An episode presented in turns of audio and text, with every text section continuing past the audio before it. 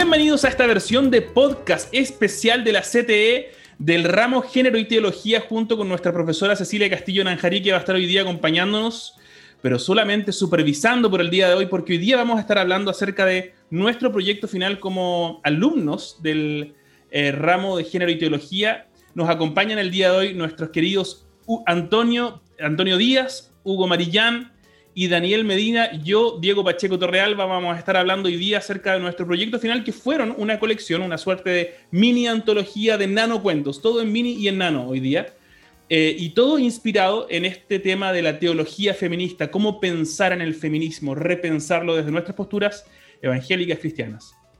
Em, este podcast, como los que están en YouTube ya pueden verlo, se llama Teología Feminista en 100 Palabras, y se trata de una presentación y conversación en torno a nanocuentos para reflexionar que cada uno de nosotros ha escrito durante estos últimos días y en una manera eh, reflexiva a partir del ramo de género y teología, como dije antes, que ofrece la CTE y que dicta nuestra profesora Cecilia Castillo. Hermanos queridos, vamos a comenzar y me encantaría poder mostrarles en la pantalla desde ya em, lo que tenemos que son los nanocuentos y vamos a comenzar viendo nuestra presentación em, de los nanocuentos Tal vez, Daniel, si te puedo pedir que nos leas la introducción, sería muy bueno para aquellos que nos están acompañando en línea. Perfecto. Esta presentación corresponde al trabajo final del curso Teología y Género del año 2020, impartido en la Comunidad Teológica Evangélica de Chile por la profesora Cecilia Castillo Negirí. El objetivo del presente instrumento es recopilar y compartir la diversidad de experiencias y aprendizajes aprendidos en las diversas eh, instancias de diálogo generadas en el curso en cuestión.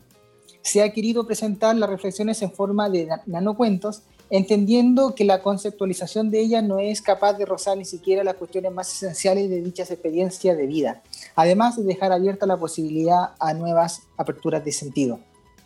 Queremos dejar este trabajo como aporte a nuestra casa de estudios y como un desafío a las siguientes generaciones de alumnos y alumnas que realizarán el curso para que puedan continuar aportando con sus propias experiencias, los alumnos del curso de Generatología del año 2020. Maravilloso, muchas, muchas gracias Daniel. Hoy día vamos a estar revisando entonces cuatro nanocuentos. El primero se llama Marcelina, está escrito por nuestro querido Hugo Marillán y mi querido Daniel va a estar eh, entrevistando a Hugo, así que le dejo la palabra. Claro, un poco antes de, Diego, en relación a por qué nosotros elegimos, para enfatizar por qué nosotros e, elegimos eh, cuentos o, nanocuentos en, este caso. Eh, en primer lugar, como lo mencionamos en el trabajo, hay un concepto de apertura que consideramos que es bastante interesante, que no solamente podemos eh, encerrarlo en, una definición, sino que más bien dejarlo también en la interpretación para que siempre exprimir distintos jugos de, este conocimiento. También para reflejar, y esto fue algo pensado también por, por nosotros, dejar constancia de la diferencia que eventualmente nosotros podamos entender eh, las teologías feministas, entendiendo que cada uno em, tuvo sus propias reflexiones, que fueron eh, en correlación a las propias experiencias de vida, y por lo tanto esta diferencia de cuentos también eh, responde a esa necesidad de, de diferencia. También como un desafío, un desafío que queremos dejar, y ahí nuestra profesora quizás lo, lo, pueda tomar para las siguientes generaciones que van realizando esta, mm, esta actividad.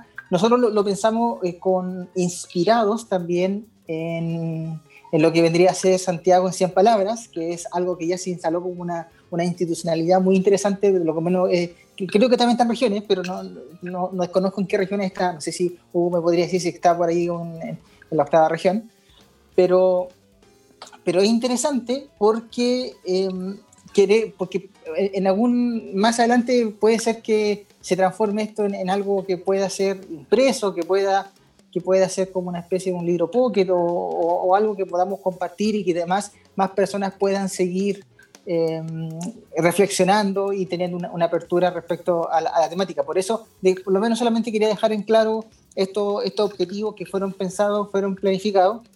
Y, y recuerdo quizás compartir una experiencia solamente.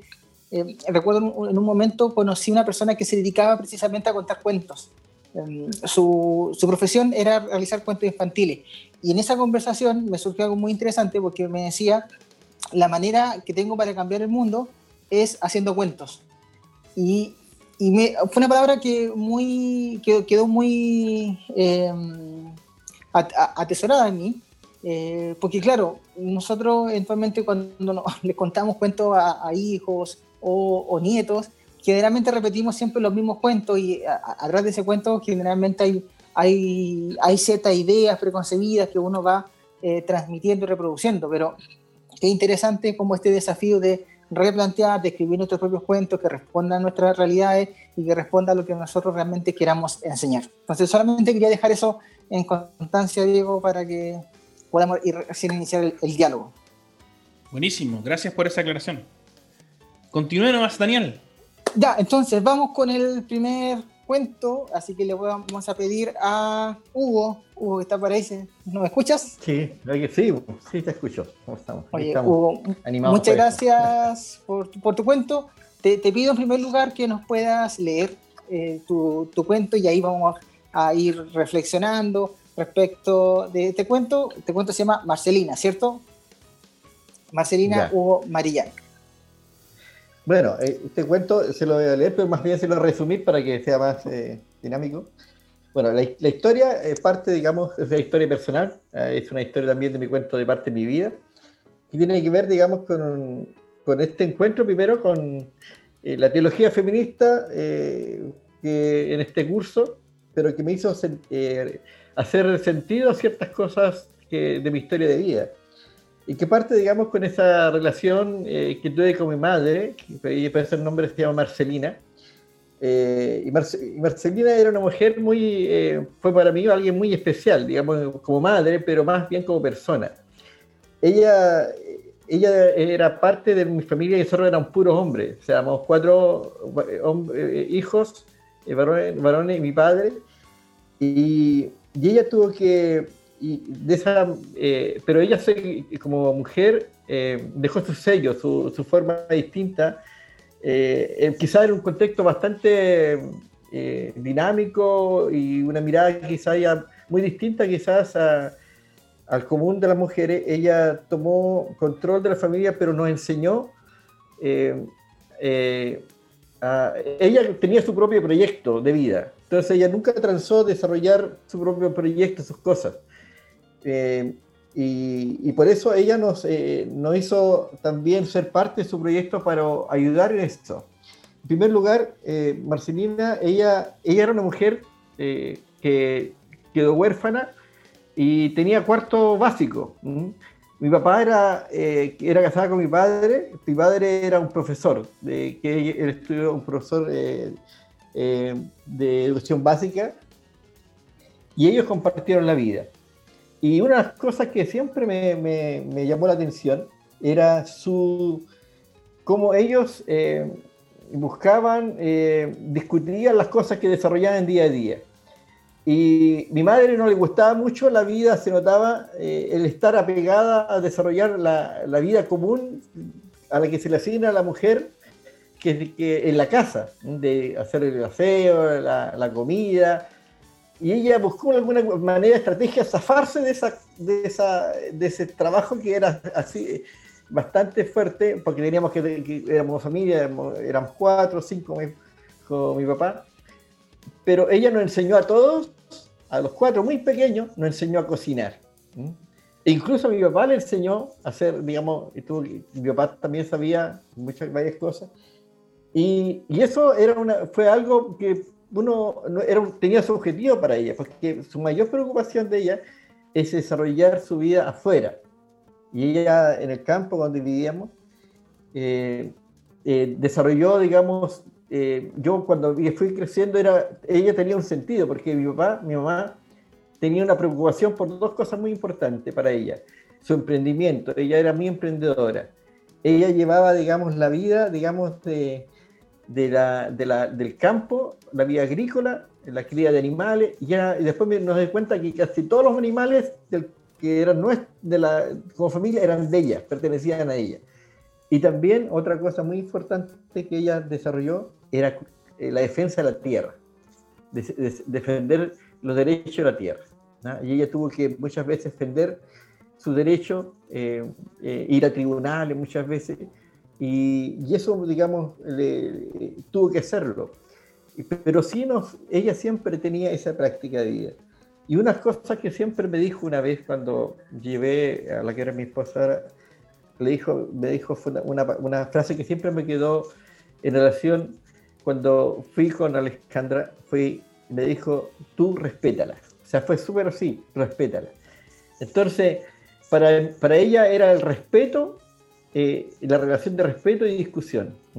Yo, yo, yo veía cómo ellos discutían mucho, discutían mucho, pero discutían mucho porque tenían que ponerse de acuerdo en muchas cosas. A veces a mí me cansaba, pero después me di cuenta que era porque esa discusión que colocaba mi mamá, porque ella tenía que ganarse el espacio, eh, tenía que ganarse en un contexto, ganarse ese espacio, el derecho a ella también decidir las cosas. Y ella sí lo ganó. Ella lo ganó la familia y ella decidía. Y mi papá al final, yo siempre, no nos explicamos por qué mi papá nunca podía decir, decidir algo sin conversar con mi mamá primero o contar algo. Y para mí eso era, me marcó la vida. Buenísimo. Bueno, contarle a las personas si van a que si quieren leer este cuento, va a estar en, en, redes sociales, en, en las redes sociales de Comunidad Teológica Evangélica para que puedan leerlo y profundizar más en lo que nos está contando Hugo. Yo quiero hacerte una pregunta, Hugo. ¿Cómo, cómo fue el proceso de, preparación de, este cuento? ¿Cómo el curso también te ayudó a repensar y, ciertas eh, historias de vida, experiencias de vida? ¿Cómo fue, cómo fue esa etapa de preparación? Cuéntanos. Claro, eh, yo creo que digamos, uno bueno, yo, yo soy, he desarrollado una vida pastoral bastante años en comunidades, yo soy mapuche, entonces una cosas que yo siempre veía en las comunidades, yo soy, pero sí, fui pastor muchos años en comunidades que no son mapuche, comunidades chilenas. Entonces, disculpe por hacer la diferencia, porque nosotros los mapuche teníamos esa, este, marcamos esa identidad también. Entonces, y yo siempre veía un poco en la, diferencia, en como era, pasó mi experiencia de vida, la postergación bastante de, de la mujer en, las comunidades y cómo eh, veían, eh, me veían a mí como, como que para mí eran roles naturales de atender a mis hijos, de estar con, de hacer muchas cosas que son parte de la que está designado asignada a la mujer solamente en la casa y yo lo hacía, entonces la gente se extrañaba. Y, y, yo ahora me di cuenta también que el, el género de ideología me enseñó, me, que no es un tema, digamos, me hizo profundizar que esto es un tema de sistema, es un sistema muy, profundo. Y el patriarcado, eh, que también yo lo vivía en mi hogar, pero es mucho más marcado en la sociedad mayor, en la, en la, cual. Entonces me hizo hace sentido descubrir a mi, mi mamá que también que tuvo que luchar contra el sistema que todas las cosas que la hizo porque tuvo que luchar con el sistema y que tuvo que quizás, que yo no, quizás muchas cosas no las experimenté con ella o las experimenté con ella también, luchar contra el sistema siendo mujer y, y, vencer quizás muchas cosas, quizás sufrir incluso violencia, maltrato, quizás sufrir también discriminación siendo mujer en su lucha también por la tierra. Porque eh, eh, ya ahí yo veía quizás eh, ¿cuán, ¿cuán, fue su fortaleza para vencer todas esas, cosas que están en la sociedad? Entonces, eso me impactó desde el, descubrir a mi mamá, valorar mucho más a mi mamá, mi mamá frente a todo ese proceso que ella dio. Buenísimo. Y quiero hacerte una, última pregunta, eh, eh, y especialmente a los desafíos que nos trae tu cuento en el día, en el día de hoy. Eh, ¿Qué cuestionamientos crees que levanta este pasaje que tú nos presentas, que despliegas a través de, de estos nanocuentos que, mm, que este cuestionamiento a esta sociedad actual? Quizás de manera resumida, ¿qué crees que eh, a la persona leer el, cuento se va a sentir desafiada personalmente eh, a través de tu pasaje? Yo en mi, mi cuento coloco que mi mamá era una persona muy inteligente, que si hubiera tenido la oportunidad hubiera sido una abogada, una, una, persona, eh, quizás una agrónoma, como ahora lo es mi hija. Eh, eh, puede haber sido quizás una, una, persona que desarrolla un emprendimiento en empresa, pero aunque ella también, aparte de eso, desarrolló esas cosas, pero no tuvo la oportunidad como mujer. Eh, o sea, y, yo creo que hoy día la sociedad eh, aún sigue discriminando y no dando la oportunidad, y sobre todo a las mujeres. El, proceso, si no hay, si no tiene el apoyo de la familia, si no tiene el, sistema, siempre hay discriminación. Entonces la sociedad tiene que cambiar frente a eso, o sea, la capacidad, la inteligencia, el poder trabajar en conjunto, ser parte de una sociedad yo creo que la sociedad está coja si, si, si, no hay un equilibrio en la vida y la sociedad, eh, el aporte eh, de, de, las mujeres en este proceso. Buenísimo. Muchas gracias, Hugo, por, por tu tiempo y por tu cuento. Diego. Muchas, muchas gracias, Hugo, y también gracias, Daniel, por este tiempo de pensar en Marcelina. Me encantó el nombre de tu mamá también, Hugo. Muy bonito nombre, me gustó. Y la historia muy bella también. Oiga, otro cuento que también vamos a estar revisando hoy día y que me encantaría revisar con cuidado y estoy seguro de que nos va a animar es el cuento que ha preparado nuestro querido Antonio Díaz. Antonio, ¿te parece si es que leemos tu cuento al comenzar? Voy a, a ponerlo aquí para que la gente lo pueda ver y tú puedes eh, al mismo tiempo ir leyéndolo para nosotros. Te voy a poner ahí en, pantalla, y vamos a poner enseguida el cuento em, de, perdón, de em, Antonio. A ver, perdón, se me, se enredaron acá. Ahí está, Antonio Díaz, nos necesitamos. Léalo para nosotros, por favor, Antonio.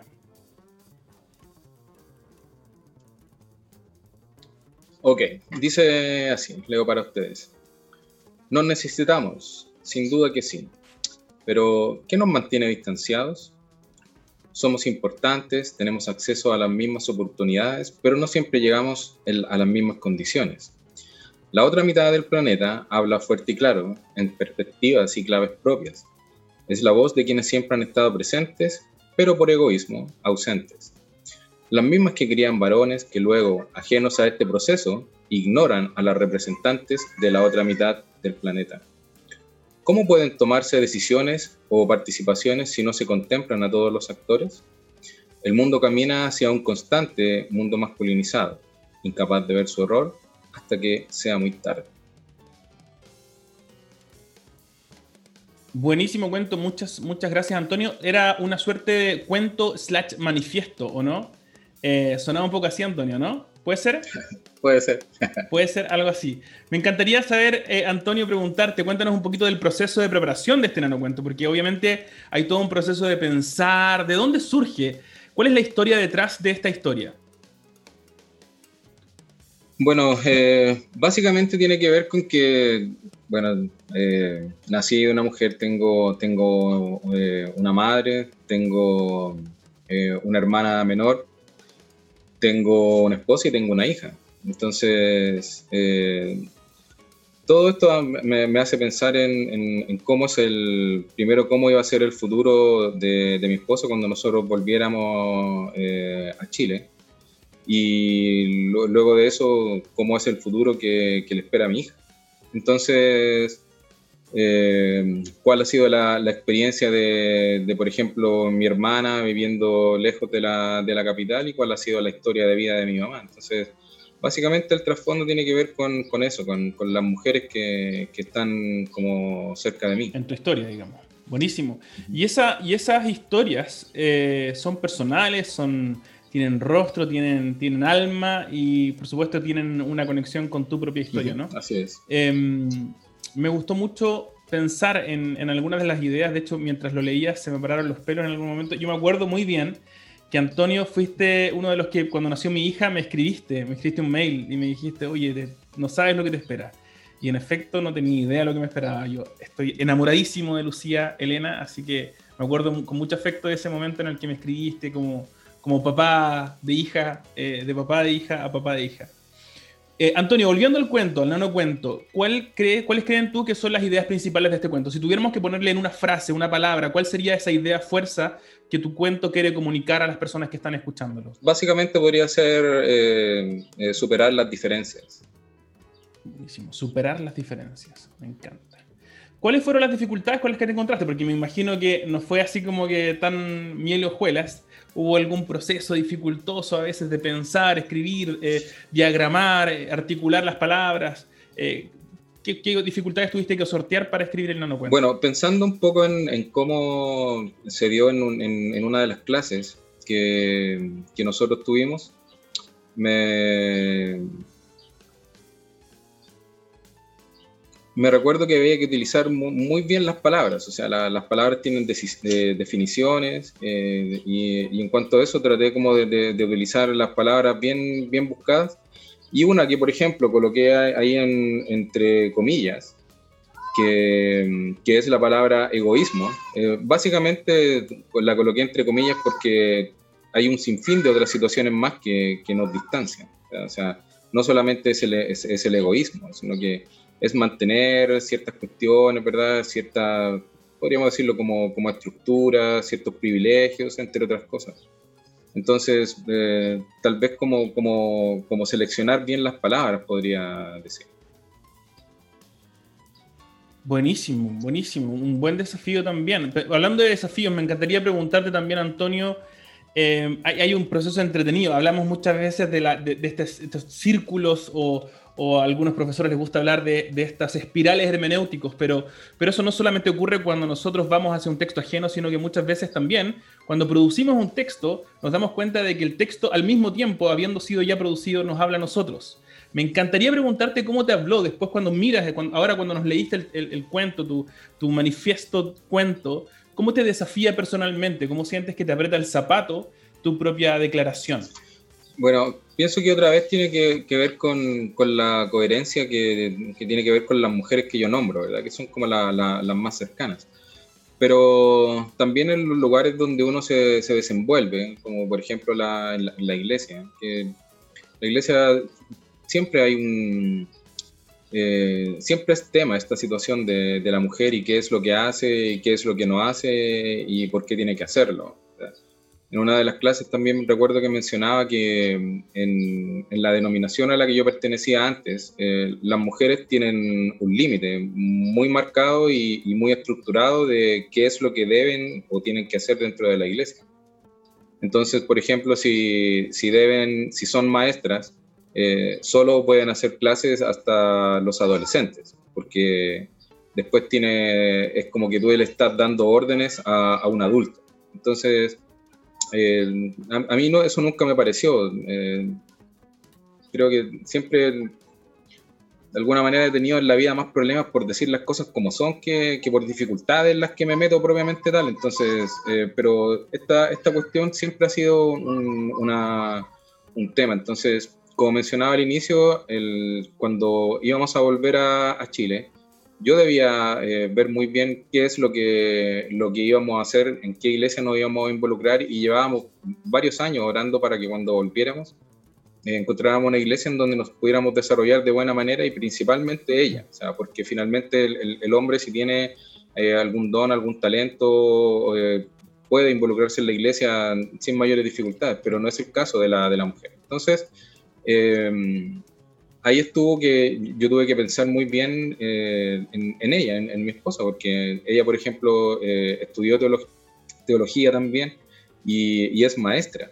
Entonces yo dije, si nos volvemos a la iglesia a la que yo pertenecía antes, o sea, eh, mi, esposa va a tener sus días contados.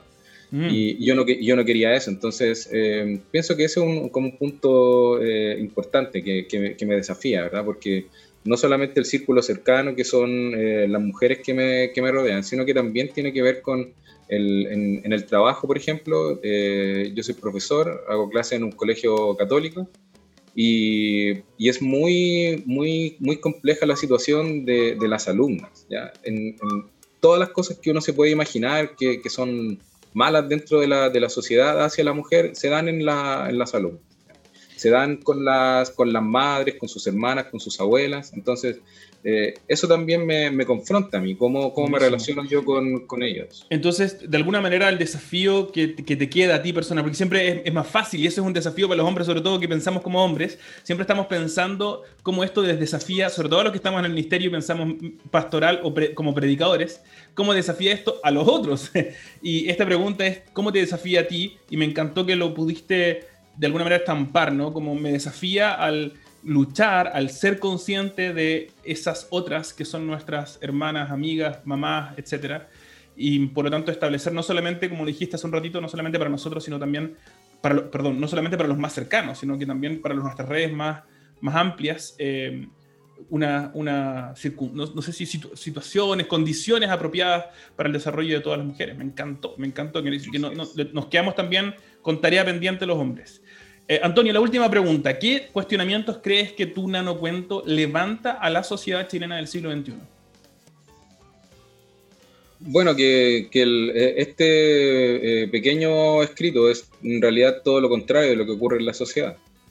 Entonces, al ser todo lo, contrario, nuevamente viene como un, poco este desafío o cuestionamiento, porque uno a veces se pregunta, ¿cómo, por ejemplo, uno puede eh, interferir desde el punto de vista feminista, cómo las mujeres pueden interferir dentro de, lo que siempre se menciona como, una estructura patriarcal? ¿Metemos a una mujer en esa estructura patriarcal o hacemos los cambios desde abajo, desde los costados, desde arriba, eh, poco a poco? Entonces, pienso que pueden ser ambas y, va a depender un poco como de la sociedad. Hay, hay sociedades que están un poco más trabajadas en, en, estos temas y que los cambios no los ven como una, una cuestión muy compleja. En, cambio, en nuestra sociedad sí. O sea, basta con ver el, el, nivel de respeto que se les tiene eh, a las mujeres, un, nivel de respeto bien, bien básico, bien bajo.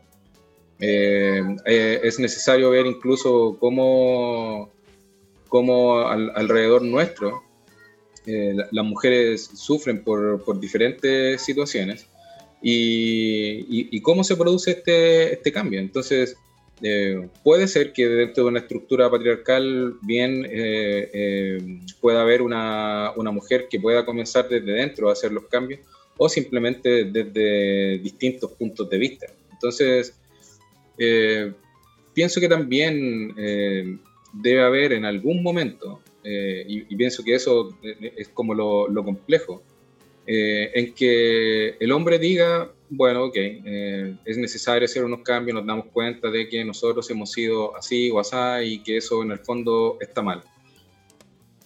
Em, ya sea por, por fuerza o por, o por, voluntad, eso de alguna manera en, en algún momento debe ocurrir porque mm. de lo contrario es como, es como estar eh, nadando siempre contra la, corriente. Es decir, si, si, no se produce ese, ese cuestionamiento, esa, esa, cuestión que me, me, produce algo a mí, eh, puedo estar tan acostumbrado, por ejemplo, a, ser, no sé, pues, alguien indolente, alguien a quien no le interesan el, el resto de, la, de las personas, que es una cuestión muy amplia en nuestra sociedad chilena y probablemente nunca voy a tener ni el más mínimo grado de interés en que esta situación cambie, porque finalmente esta situación me favorece.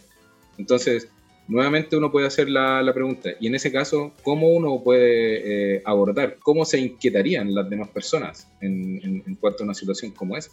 Entonces, nos damos cuenta de la, de la realidad política de nuestro país, cómo mm. muchas cuestiones van en contra de, de la mujer y yo creo que ni siquiera se ponen rojo al mirarse al espejo la, la gente que, que, llevan eh, estas leyes o que están, entre comillas, a cargo del país. Entonces, eh, esa es una, una, una, pregunta que yo siempre me hago. ¿Será que se hace desde dentro, desde los costados, o hay una forma distinta en la que, uno, en la que mm. se puede abordar esta situación? Buena pregunta, buena pregunta. Me acuerdo inmediatamente de autores como Dietrich Bonhoeffer que hablaban de esto de, de cuál es el lugar del cristianismo, por dónde atacamos a la sociedad, atacamos en el sentido de por dónde está nuestra influencia. Me encantó también pensar en el fondo en este desafío que tiene que ver con ser conscientes de alguna manera de una cuesta que hemos puesto distinta, eh, un camino distinto, con ventajas, un, camino sin obstáculos para el, para el género masculino, pero, pero lleno de obstáculos, lleno lleno de, una, cuesta en su vida para, el género femenino. Muchas gracias, Antonio. Gracias por. Eh, nos necesitamos para aquellos que están preguntándose cómo y dónde pueden eh, leerlo, cómo pueden adquirirlo. Por supuesto, pueden escribirle a Antonio Díaz, pueden escribirnos a cualquiera de nosotros. Eh, encantado. A la profesora Cecilia también pueden escribirle y conseguirlo, pero probablemente estamos rogando al Señor y acompáñenos en oración para que esto también salga publicado en las redes sociales de nuestra querida CTE, la Comunidad Teológica Evangélica de Chile. Así que, em, bien, vamos a continuar ahora y le voy a dar la, nuestra, no sé, la bienvenida de nuevo, de alguna manera, a nuestro querido Daniel Medina, que está co-anfitrionando conmigo. No sé si esa palabra existe o acabo de inventar una palabra.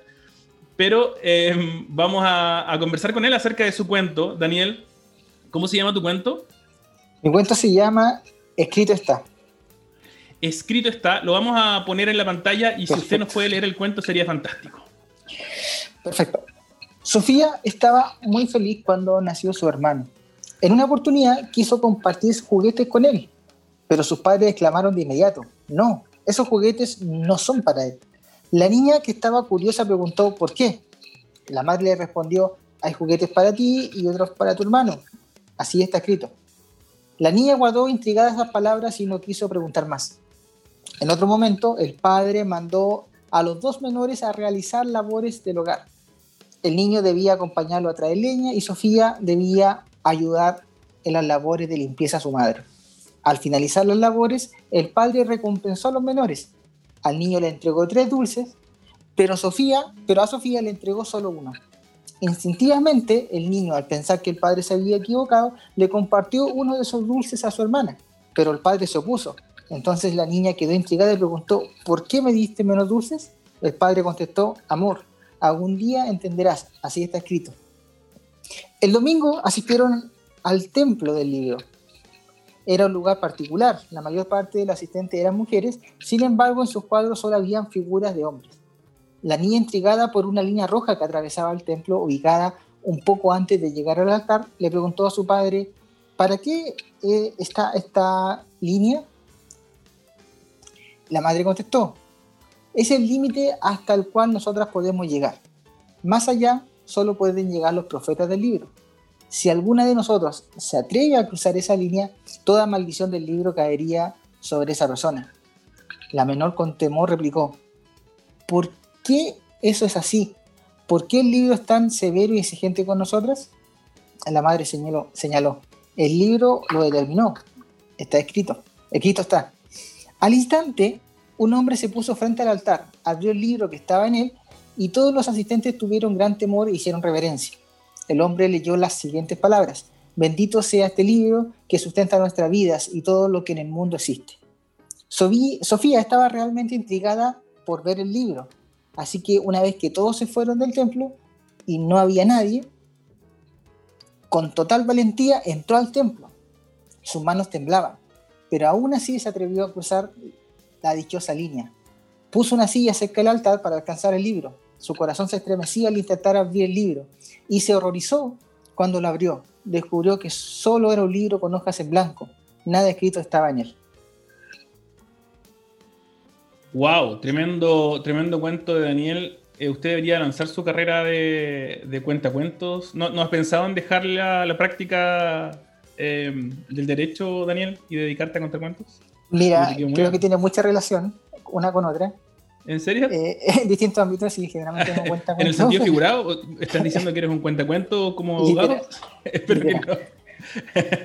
Oiga, Daniel, cuéntanos un poquito el proceso de preparación, porque me imagino que hay una historia eh, detrás que impulsa esta historia. ¿Cuáles fueron tus ideas, las ideas que en el fondo estaban cocinándose y que dieron a luz este cuento que nos presentaste hoy día? Sí, mira, en primer lugar, dejar eh, establecido que un poco viene de, mi tradición eh, eclesiológica. Em, yo vengo de una tradición pentecostal y, y, precisamente en las tradiciones pentecostales em, surge algo que intento mm, criticar un poco en, el cuento. la iglesia pentecostal en general está compuesta por la mayor parte de mujeres. Sin embargo, el, el liderazgo precisamente se da exclusivamente en hombres. Y, y me recuerdo siempre una imagen que creo que la comenté en clase, eh, que era la imagen de cuando estaban las reuniones más importantes, que eran como las reuniones que nosotros le llamábamos como mensuales, que eh, una vez al mes venía toda la, denominación a la iglesia matriz. Y recuerdo siempre esa imagen de ver a todos los pastores arriba del altar y todas las mujeres abajo. Eh, no, es que le, le, era prohibido, pero era, era algo súper natural. Y, y, esa imagen, claro, uno o de repente no la, cuestiona, pero a uno se le quedó muy, muy, muy en mente. Y a partir de esa experiencia uno va diciendo, bueno, si se da en este ámbito, uno empieza a, ver en, otro ámbito, a, ver desde atrás y uno se da cuenta precisamente que el, camino de las mujeres generalmente está mucho más puesta arriba, o sea, la cancha está muy desigual respecto al hombre y aún sigue siendo así. Y uno descubre e, esas situaciones en el día a día, pero lamentablemente también está eh, eh, inserto en, nuestro quehacer teológico, quehacer eclesiástico eh, diariamente. Y el tema que todo este, este asunto en donde la mujer, claro, tenía una ubicación particular en el templo, donde tenía también un, un ministerio secundario respecto del hombre, o más bien de apoyo al hombre, eh, existía una teorización respecto al tema. Así, eh, es, es un poco lo quizás lo más grave y que es lo, precisamente lo que está cuento en, el cuento, de que toda esta realidad que nosotros construimos tiene un sustento. Y, y el ataque precisamente, o la crítica, eh, es esa concepción metafísica de Dios de, de creer que todo lo que existe realmente en la realidad tiene un sustento porque Él lo quiso, o porque así está determinado y que todo está escrito eh, casi en piedra. Y, y, ese concepto del, del, escrito está, o el, libro que está vacío, es precisamente con esta, esa doble intención. En primer lugar, criticar de, que, eh, de esa teorización que se hace precisamente para eh, legitimar todas estas prácticas que, que sabemos que cristianas no tienen, no tienen nada pero y, cree precisamente que todas las todas las situaciones que vivimos en la vida cotidiana es, está determinado por la naturaleza, está determinado porque Dios lo quiso así, está determinado porque... y nada, nada se puede hacer al, al respecto. Pero también el libro en blanco significa también una apertura, una apertura para establecer otros marcos de, de, teorización que apunten a una igualdad, a un trato más igualitario que, que es lo que nosotros queremos. Buenísimo. Entonces, de alguna manera, una crítica a una realidad que existe y de alguna manera un sueño, una esperanza hacia una realidad que todavía está por existir. Eh, ¿Lo entiendo bien? Eh, exacto, una realidad que existe porque eventualmente escrito está. O sea, como que realmente ya no se puede hacer nada porque ya está determinado. Mm. Eh, es un poco el concepto. lo que es más difícil aquí en el cuento es poder hacer un nano cuento porque uno, uno se pone a pensar para atrás en un montón de inequidades y uno ve en muchas partes, eh, pero intenté resumirlo lo más posible, pero es precisamente esa, doble concepción que quiero abordar. Perfecto.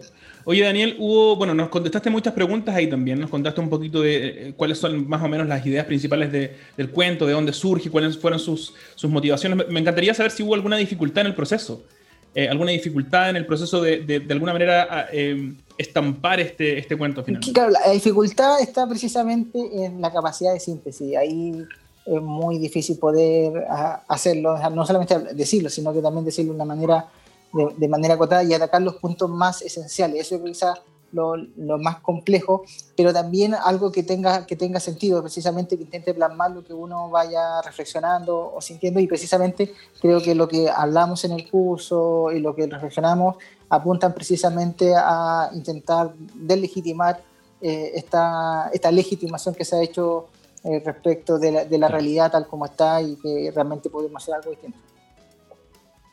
Exacto, Daniel, pensando en eso mismo que estás hablando, hablábamos con, con eh, Antonio y hablábamos de esta tendencia nuestra como hombres muy, muy androcéntrica de pensar en cómo esto afecta al resto, ¿cierto? La pregunta que te quiero hacer es cómo esto te desafió a ti, ahora en este momento que nos, acabas de leer el cuento, ¿cómo te desafió? ¿Dónde sientes tú que te aprieta el zapato tu propio cuento? Mira, yo creo que en ciertas circunstancias que a veces aún uno no descubre que existen ciertas cierta injusticias.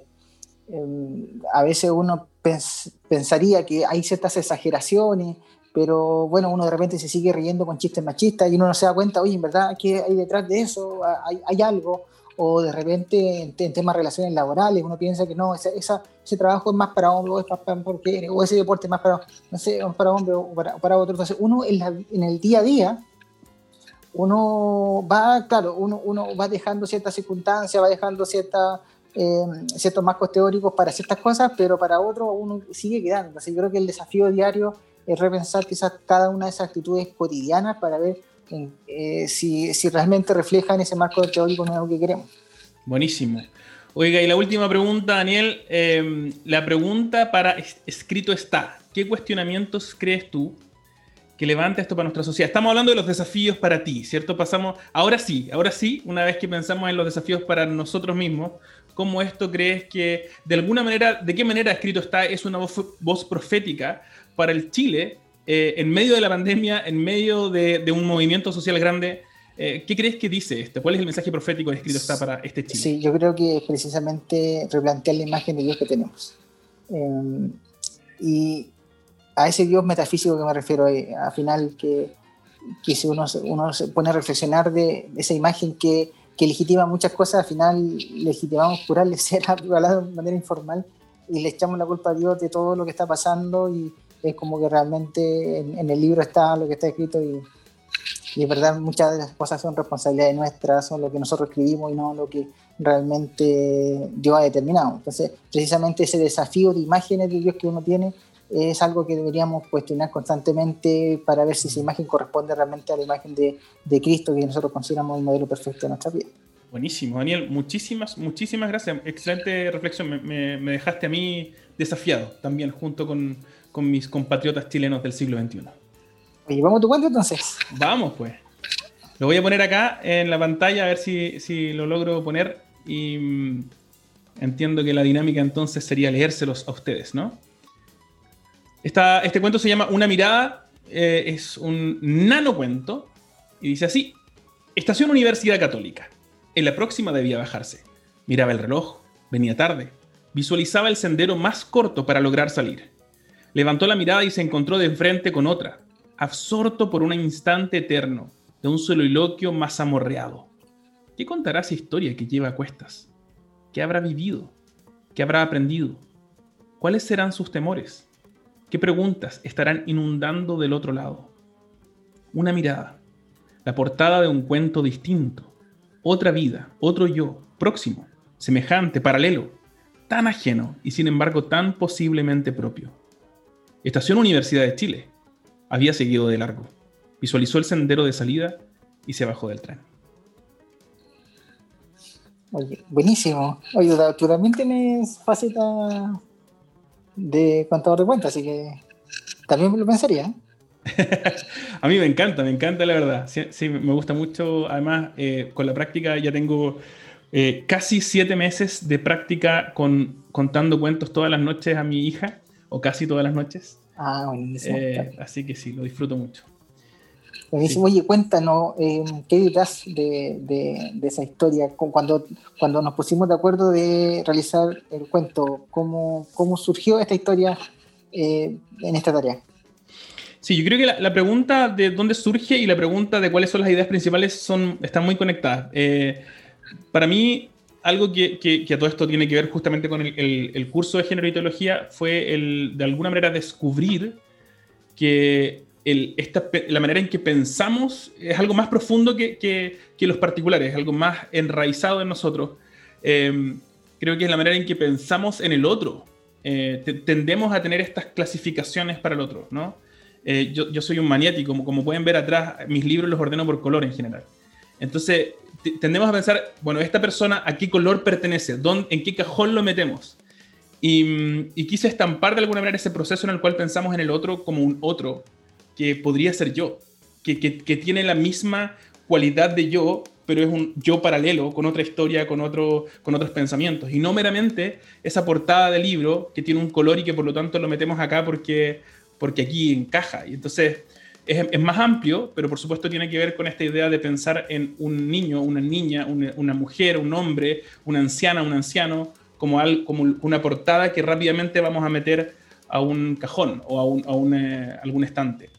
Em, entonces creo que entender bien el otro como un, como un otro, ¿cierto? Como un, semejante, em, cambia todo respecto del feminismo también. Em, sí, eso. ¿Cómo, ¿Cómo te ayudó eh, el curso precisamente a reflexionar en esa otra edad que nos señalas en el cuento? Eh, bueno, una de las cosas que leímos al principio, que la verdad es que yo le mencionaba a la profesora Cecilia que, fue bien, eh, me impactó mucho a mí personalmente, fue em, este escrito que, que, leímos de Alicia Puleo, em, donde ella mencionaba el feminismo desde desde una postura académica, científica, y, me hizo hacerme preguntas, ¿no? ¿Cómo, cómo yo estoy contribuyendo a, que ese discurso tenga tanto sentido, tristemente, ¿no? Un, discurso donde realmente existe, como decía muy bien eh, Antonio, esta, esta, este camino distinto, tan, tan distinto entre hombre y mujer, eh, donde rápidamente desde que nacemos se nos mete en un, en un carril y esta es tu carrera llena de obstáculos o esta es tu carrera libre para que corras o camines o hagas lo que quieras. Entonces creo que lo que más me, impresionó fue darme cuenta nomás, de, o lo que más me impactó fue darme cuenta de que es la realidad en la que vivimos, que rápidamente tomamos al otro no como un otro, sino como una cosa a la cual clasificar, eh, incluso lo hemos conversado ya en clases, pero de alguna manera a la cual someter y utilizar. Em, sí, eso. ¿Qué es lo más difícil de escribir un cuento? y especialmente este, este, cuento, ¿cuál es la dificultad que encuentras? Eh, a mí me, gusta el desafío de tratar de comunicar lo más posible con lo menos posible. Eh, entonces traté de hacer eso, de comunicar y ahí usar las palabras, dar vuelta, de repente la reedición, la relectura de un cuento que ojalá comunique eh, con, con, la menor cantidad de palabras posible, pero que comunique efectivamente. Entonces que te deje que deje esos finales abiertos, como tú también lo decías, ¿no? Como que no, que no te diga, no te cuente la historia entera, sino que te, te, te anime a ti a pensar en tu propia historia o en tu propia posición como parte del cuento. Eso yo creo que fue Oye, y, y quizá en el día a día, ¿cómo, cómo tú aplicas ese cuestionamiento? O, o hay una persona que pueda leer tu cuento y decir, ya, perfecto, entiendo, entiendo el marco, entiendo a lo que apunta, pero bueno, ¿cómo lo vivo en el día a día? Que quizá es lo más complejo uno darse cuenta. Sí, sí, yo creo que eh, eh, efectivamente el problema del cuento, de la idea detrás del cuento, es que estamos tan acostumbrados a pensar en lo pragmático que olvidamos en, lo teórico, que a menudo eh, es lo que está más abajo y que por lo tanto define toda nuestra práctica cotidiana. Entonces pienso que, la manera en que esto de alguna manera se lleva a, a terreno es simplemente mirar y, a mí personalmente me desafía mucho eso, porque yo soy súper maniático, eh, eh, soy, me he dado cuenta de que soy tremendamente impositivo en la manera en que hago y pienso y vivo. Trato de someter a otros. Eh, el Hugo quiere hacer un comentario, parece. sí, quería preguntarte de qué manera te desestructuró el, participar de, este curso, digamos, si de alguna manera te influyó. Sí, definitivamente. Eh, yo creo que efectivamente la manera en que, me influyó o me, me, me gustó esa palabra, me desestructuró, yo diría más bien me derribó. Em, fue esta, esta, idea más fundamental de pensar en, hombre y mujer como categorías claramente definidas y distintas. Y me queda una pregunta más que una respuesta, debo decir. Eh, al acercarme a la escritura, yo, ustedes saben, yo soy anglicano, de la Iglesia Anglicana de Chile. tengo una postura tal vez muy distinta a la de ustedes porque soy más bien ortodoxo, más conservador, em, pero sigo haciéndome esa pregunta. Digamos, eh, está esas ideas, hay, ideas que, como muy bien decía mi querido Daniel, que están ahí, que no es que tengamos un credo al respecto, pero que, que simplemente se naturalizan. Em, y algunas de esas ideas me las cuestiono. Digo, bueno, ¿eso de dónde lo sacamos? Porque me suena más a las películas de los años 50 de Estados Unidos que a la escritura bíblica, muchas veces. Así que creo que eso me impactó mucho, darme cuenta de que muchas de las cosas que yo he recibido o que he pensado que son cristianismo, en realidad son em, prácticas, no sé si decirlo, personales o, más culturales de, de un grupo de personas. Diego, ¿le vas a contar este cuento a tu hija? Pero por supuesto, pues Daniel, yo, yo, a mí me encantaría, yo, yo debo decir aquí, tal vez a, riesgo de, bloqueos eh, y funas, pero debo decir aquí que a mí me encanta la idea de que nuestros niños conozcan otras historias, que se den cuenta de eso. Em, creo que hay un riesgo en contarnos nuestras propias historias sin conocerlas de otros. Eh, porque nuestros niños van a conocer las otras historias tarde o temprano. La pregunta es quién se las va a contar y cómo se las van a contar. Entonces es mejor que yo le explique eh, cómo amar a nuestro prójimo distinto, al otro. Creo que es tan importante entender que hay otros que no piensan igual y que nuestro Señor Jesús se relacionó con ellos de una manera en que deberíamos imitar también nosotros. Así que sí. Oye, y se nos ha pasado el tiempo volando, ya estamos casi finalizando, ¿les parece si hacemos, si hacemos una ronda de un minuto, no, más que eso, entre todos, para ver un poco, compartir la experiencia de, este trabajo, qué tal les pareció, la conversación, y, para cerrar también? Una ronda. Eh, Antonio, de repente puede empezar. Algunas últimas palabras. ¿Está por ahí, Antonio? Se nos cayó. Bueno, eh, yo considero que, en todo esto hay, hay, un montón de, cosas que no están terminadas, como, como bien señalaban ustedes, que, hay unos horizontes abiertos todavía para, poder seguir tratando de que esta situación de alguna manera cambie, ¿verdad? Eh, entendemos que es una, es una cuestión compleja y que tampoco es como una novedad que que en, las dinámicas en las que las mujeres participan, eh, ya sea sus reuniones, por ejemplo, o sus conferencias, o sus presentaciones, etc., me ha tocado ver que siempre son mujeres. Entonces, eh, la otra vez eh, me topé con una, una actividad que estaba relacionada con, con CEDEPCA, que es una institución que está en Centroamérica, en Guatemala, y también con la, con la VL, que, que, está en Costa Rica. Y yo participé de esa reunión. Y yo veía que las hermanas estaban bien sorprendidas de que yo participara de esa, de esa reunión. Era una reunión abierta que hablaba de, de varios temas que eran bien, bien interesantes a, a nivel centroamericano en general y, y, del mundo también más amplio. Y, y, me acuerdo que estaban como sorprendidas de que yo participara. Entonces, probablemente sería eh, eso, el, no sorprenderse que de pronto coincidamos también en, ciertas cuestiones, ¿verdad? Que, por ejemplo, no, sea como una cuestión tan cerrada, así como, bueno, ya si nosotros, no sé, por ejemplo, somos, somos los machistas con los machistas y las feministas con las feministas, entonces pienso que eso en, algún momento debe cambiar, ya no, no, debe seguir eh, siendo así y hay que buscar como, como lo común, como qué, qué, es lo que nos, cuál es el punto que, que, nos une. Entonces, pienso eso, básicamente. Puntos, puntos difíciles y desafíos que nos quedan por, por trabajar. Hugo Marillán, en un minuto, 30 segundos, 20 segundos, 10 segundos, cada vez te queda menos tiempo, Hugo. Eh, ¿Algunas palabras finales que te gustaría decir a nuestros oyentes? Bueno, son dos cosas importantes. O sea, eh, es que nosotros como hombres tenemos que ser capaces de ser eh, darlo espacio. Yo, yo siento que eso y, es parte de este proceso, como decía Antonio. Y lo otro, que yo eh, un poco relaciona a Marcelina, yo siempre cuando hablaba, leía las, las teólogas feministas, me recordaba a la mamá que, porque mi mamá que es Marcelina, porque por lo rupturista que, que era, por el sistema. Y, y, porque ella, y porque después me expliqué por qué ella nunca quiso ir a, a la sociedad femenina. Eh, de, la, de, la, iglesia. Nunca quiso porque veía que como que era un, grupo que no respondía a su, a su forma.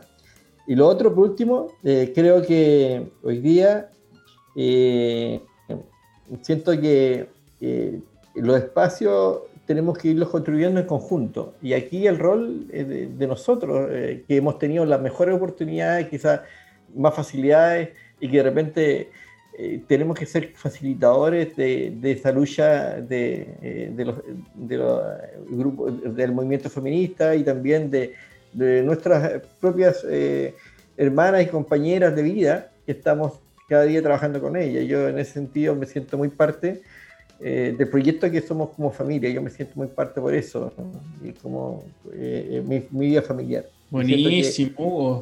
así que eso es todo. Buenísimo, tremendos, tremendos desafíos que nos quedan como hombres. Daniel Medina. Bueno, brevemente señalar que me encantó mucho la, la, actividad que realizamos en conjunto. Creo que el diálogo es el único mecanismo que sirve para desestructurar estas imágenes de repente un poco ideológicas que cada uno tiene respecto de la, de la divinidad o respecto de, nuestra fe. Entonces es una instancia espectacular para para iniciar el diálogo y, continuarlo. Y, lo último, plantearle el desafío a los que van a ver este video o, van a tener la oportunidad de, leer estos cuentos, de que, bueno, escribamos nuestros propios cuentos, eh, que repensemos nuestra experiencia de vida y también podamos compartirla. Y si la siguiente generación del curso lo puede ver, también desafiarlo a que continúen la senda. Buenísimo, buenísimo, buenísimo. Gracias, Daniel. Y bueno, simplemente decir, creo que es tremendamente necesario entrar a, cualquier área, ¿no? incluyendo la teología, como hemos hablado tantas veces en este curso de la hermenéutica de la sospecha, creo que es necesario entrar de alguna manera a la manera que hemos aprendido a mirarla con escepticismo y empezar a reevaluar cuáles de ellas son realmente eh, escriturales, reflejan realmente el carácter de nuestro Señor, como decía Daniel, o simplemente son adaptaciones culturales que, o, incluso eh, usos ideológicos de nuestra religión, que es lo que también estamos viendo en otro ramo. Eh, antes de terminar, por supuesto, porque si no seríamos enfermos de machista, queremos que nuestra querida profesora Cecilia Castillo Nanjarí tome la palabra y nos ponga el 7 finalmente. no, no. Oye, chiquillo, estoy realmente súper emocionada, recontenta, ha sido un trabajo brillante en las presentaciones, tanto que mandaron los escritos, linda el diseño, pero además me viene todo esto de las conversaciones, de los aprendizajes que se han hecho, bueno, muchas experiencias de, cuando trabajamos en educación cristiana, cuando decíamos, nadie educa a nadie, sino que hombres, varones y mujeres aprendemos en comunidad son del queridísimo Paulo Freire, ¿verdad? De ese maestro brasileño, que también si lo juntamos con, con toda la expertise de, las teólogas feministas, Ivonne, Nancy Cardoso, Heidi Yarchel, tantas compañeras maravillosas del camino y compañeras que hemos leído también en estas sesiones, para qué decir la Schusler Fiorenza, ya, con el Kiriarcado, creo que han sido aportes fantásticos desde América Latina y Caribe, desde Europa, desde Estados Unidos, pero especialmente viendo nuestros contextos. Y ahí me venía un poco cuando fue la primera clase o la segunda clase después de presentar, ¿no? Recuerdo aquel PowerPoint de Bertolt Brecht, ¿recuerdan? Aquel que preguntas de un obrero que lee y hablaba de los grandes ¿sí? construcciones, ¿será que...? Y él lo hablaba, claro, en masculino, ¿será que había más un cocinero aparte de Alejandro Magno? Y cuestionando la historia, ¿ya? Y ahí si vamos al tema desde la otra mitad del mundo, obviamente ni aparecíamos. Y eso yo creo que ha sido el aporte cuando les preguntaba qué es la, qué es la teología para mí o qué es la teología para su comunidad de fe, en que estoy inserto en la, en la segunda eh, clase, cómo hacemos teología en nuestra comunidad de fe, de qué manera se expresa, y después fuimos también con la misma pregunta, ¿qué género para mí? ¿Cómo lo vivo experimento? Ya cómo lo experimenta también la comunidad de fe en que estoy inserto. Y ahí ustedes dieron su, su, su respuesta, que estoy segura que se hubiera que hacer ese, ese, esa ronda de nuevo, esa socialización, estoy segura que la respuesta, si ya era rica en ese momento, ahora sería pero fantástica, con un lenguaje, con todo también una apropiación. Porque las teologías feministas también, además de estar en las teologías contextuales, no solo, como lo hablamos tantas veces en clase, es, una, es el tema del patriarcado, una crítica al patriarcado y al quiriarcado, que va en confrontación de las mujeres contra los varones, sino que recuerden que el patriarcado, el quiriarcado, es un sistema que oprime tanto a mujeres, varones, con esas hegemonías tóxicas, masculinidades tóxicas, hegemónicas, que ya también le hemos trabajado, y que a veces no nos ayuda a crecer, incluso al medio ambiente, a la creación, como hoy día tuvimos también un poco ese episodio del eclipse, y que creo que también hay algo que genera una energía, algo lindo. Y en ese aspecto creo que, que también todas estas teologías feministas, que son muchas, estas teologías contextuales, obviamente nos afectan y deben afectarnos en nuestro aspecto político, económico, cultural y religioso. Así que eh, no puedo olvidar tampoco las palabras de Nancy Cardoso, cuando nos decía que estábamos tan acostumbradas, acostumbrados a las pérdidas, a sobrevivir, a convivir con lo que vivimos día a día como si fuera parte del paisaje, sino que cómo podemos ir más adelante en un paso. Yo imagino estos nanocuentos contados a la hija, a la hija de Diego, ¿ya? eh, a, los nietos quizás de Hugo más adelante, a Daniel cuando a su, a amiga, a su hermana, a Antonio también, a su, a alumno. Creo que eso es parte de los procesos y como teología contextual yo respeto el contexto de cada uno de ustedes en que surgieron esos nanocuentos y sus experiencias. La verdad que ha sido fantástico, ha sido revigorizante trabajar género y teología desde las masculinidades con un grupo de alumnos solamente varones. Y eso también le da un plus y una contextualización.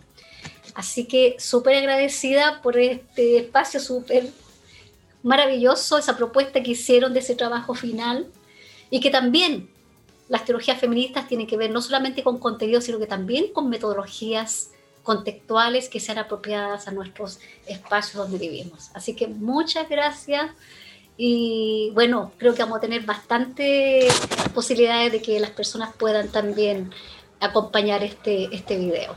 Pero claro que sí. Profesora, quiero decir en nombre de, creo todos los estudiantes, le damos gracias a usted también por la paciencia, el cariño, el afecto, eh, los abrazos sororales que nos mandaba todos los, todos los lunes antes de clase. Así que nunca supe muy bien cómo contestarle yo personalmente, porque no sabía, yo no, puedo dar un abrazo sororal, le doy un abrazo fraternal. ¿Será como una competencia entre el abrazo sororal y el fraternal? No, sé, me quedé confundido, pero dejamos esas preguntas para que nuestros oyentes las contesten y a ver si es que hacemos algún otro podcast en algún momento. Eh, muchas gracias, profesora Cecilia Castillo, muchas gracias, Hugo, Hugo Marillán, muchas gracias, Daniel Medina, muchas gracias, Antonio Díaz. Nos quedamos al debe, más episodios, más conversaciones y espero que una vez que termine la pandemia podamos tomarnos un cafecito o a lo mejor algo más y ah. conversarlo eh, en un sofá juntos y, riéndonos juntos también a nuestras familias. Eh, un abrazo grande a todos los que nos escucharon y nos acompañaron. Vamos a dejar nuestras transmisiones por ahí y espero que disfruten de esta conversación y podamos comenzar también. Tenga su propio podcast en la casa con estos temas tan interesantes que conversamos hoy día. Adiós. Adiós, que estén bien. Un abrazo a todos.